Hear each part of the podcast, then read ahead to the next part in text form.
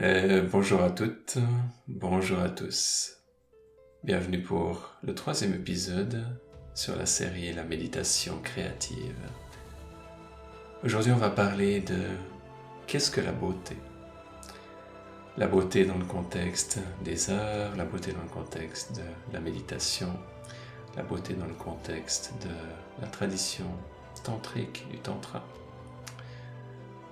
Si vous avez manqué les deux premiers épisodes, c'est vraiment une introduction à cette série. Je vous invite à aller les écouter pour vraiment pouvoir comprendre les subtilités de ce qu'on va parler, comme je ne vais pas avoir le temps de tout répéter. Ceci étant dit, c'est vraiment, je pense, la première fois où j'ai entendu parler de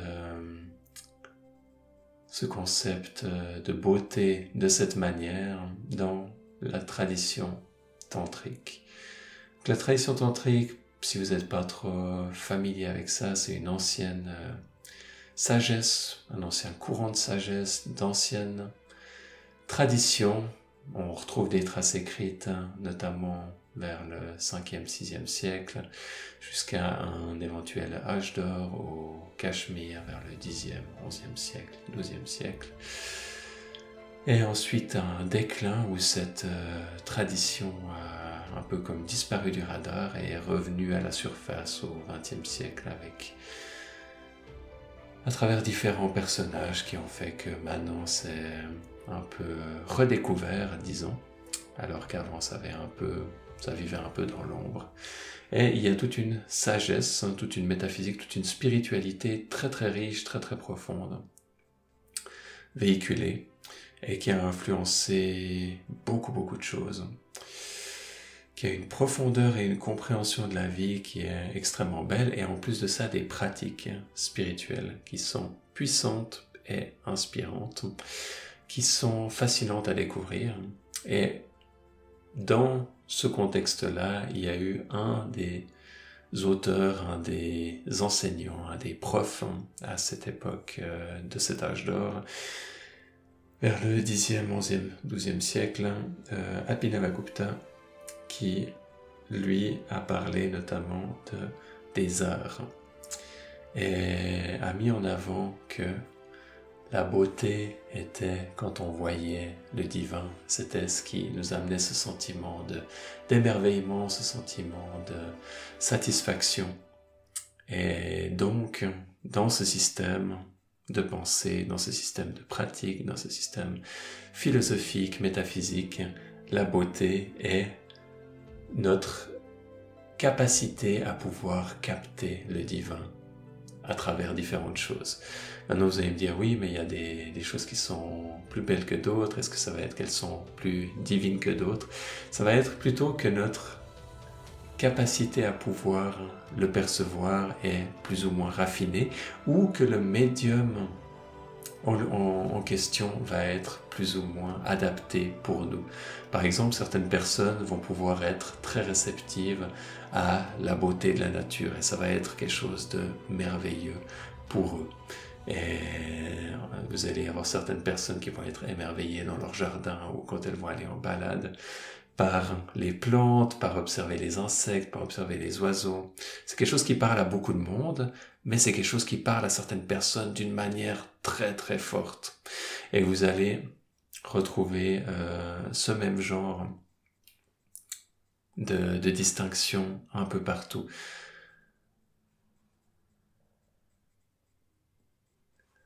Là où ça peut devenir compliqué, c'est quand on amène ce, cette notion de beauté à, l'être humain. Ça va pas être compliqué euh, parce que la notion est fondamentalement de beauté est fondamentalement différente, mais ça va être compliqué parce qu'il va y avoir beaucoup d'autres jeux psychologiques qui vont se passer et qui vont faire que des fois ça va être pas forcément facile de voir cette couche de beauté de la conscience, de beauté de la vie qui va jaillir de l'être humain, parce qu'il va peut-être des fois y avoir certaines euh, couches un peu plus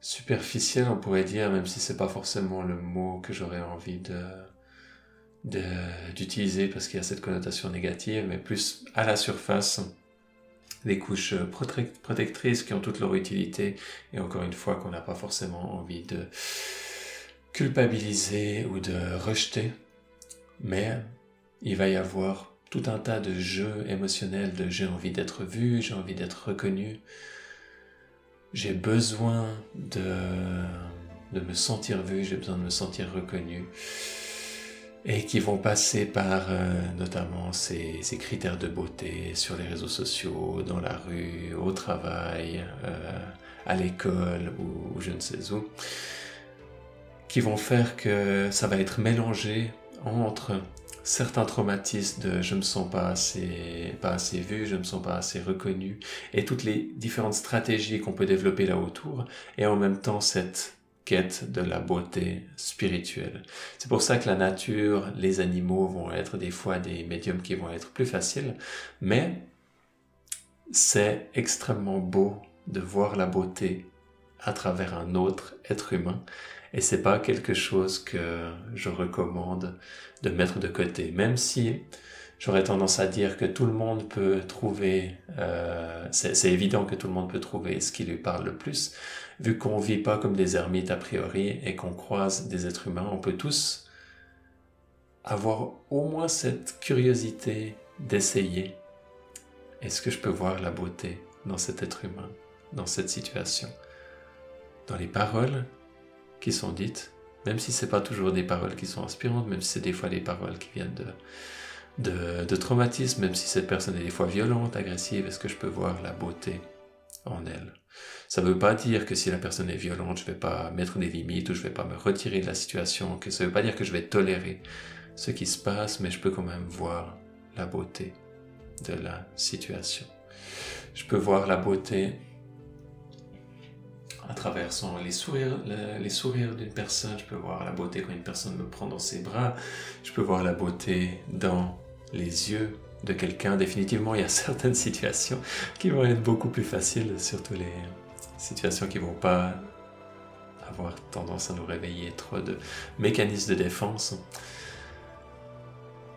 Néanmoins, avec de l'entraînement, vous allez voir que, et avec le temps, la pratique, et notre système qui guérit, qui s'ouvre, qui a tendance à s'épanouir, on va globalement avoir moins tendance à mettre des, des défenses même si c'est pas toujours le cas dans le sens que c'est pas tout, ça va pas toujours forcément ressembler à ce qu'on pense. Euh, c'est pas parce que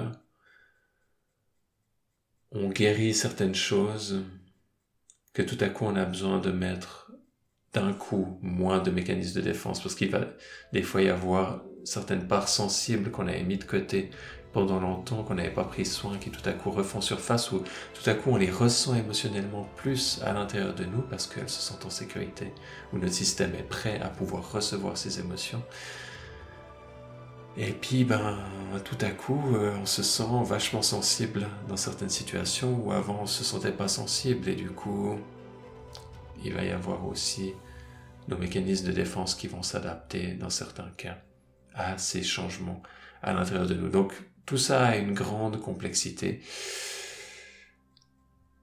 Et en même temps, on va pouvoir observer que petit à petit, progressivement, la direction globale que tend à avoir une spiritualité intégrale, une spiritualité qui inclut la guérison émotionnelle, ça va être de pouvoir voir de plus en plus la beauté du monde, la beauté en soi, la beauté en les autres, la beauté dans chaque situation, la beauté dans chaque circonstance. C'est comme si tout à coup le divin pouvait venir à nous depuis l'intérieur et depuis l'extérieur de multiples manières et qu'on allait pouvoir être embarqué dans cette beauté, dans ce courant de beauté.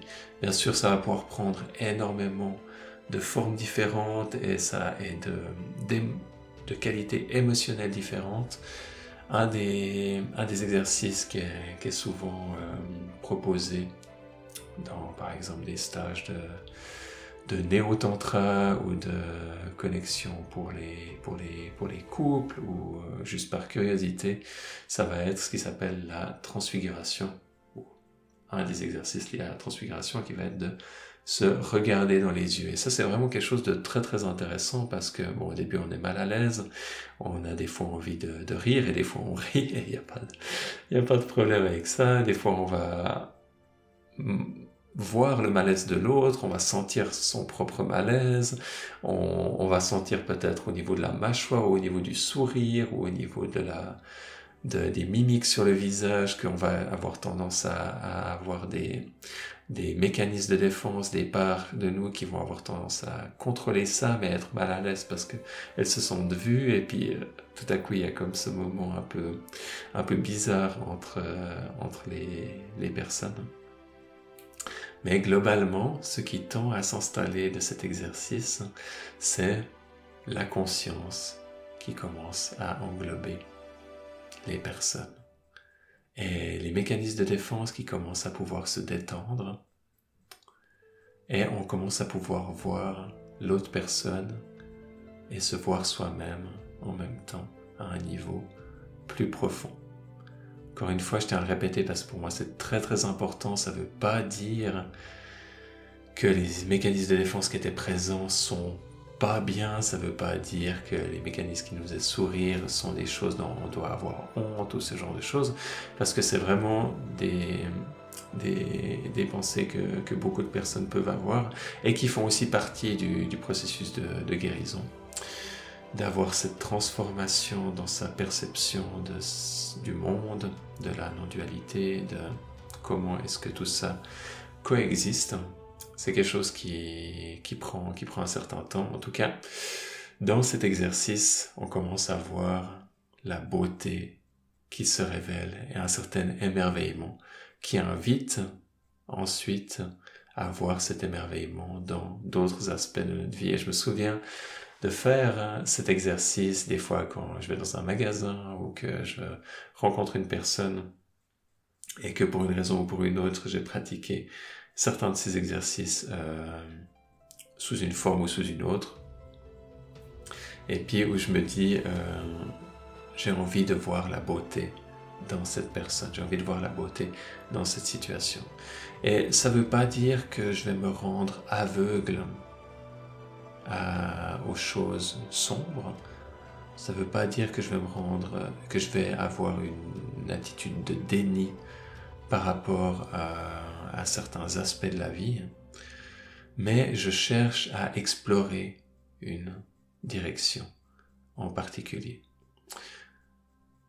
On peut vite tomber dans, le déni. Enfin, tous ces mécanismes font comme tellement partie de nous qu'on va devoir les de voir. On va les explorer petit à petit.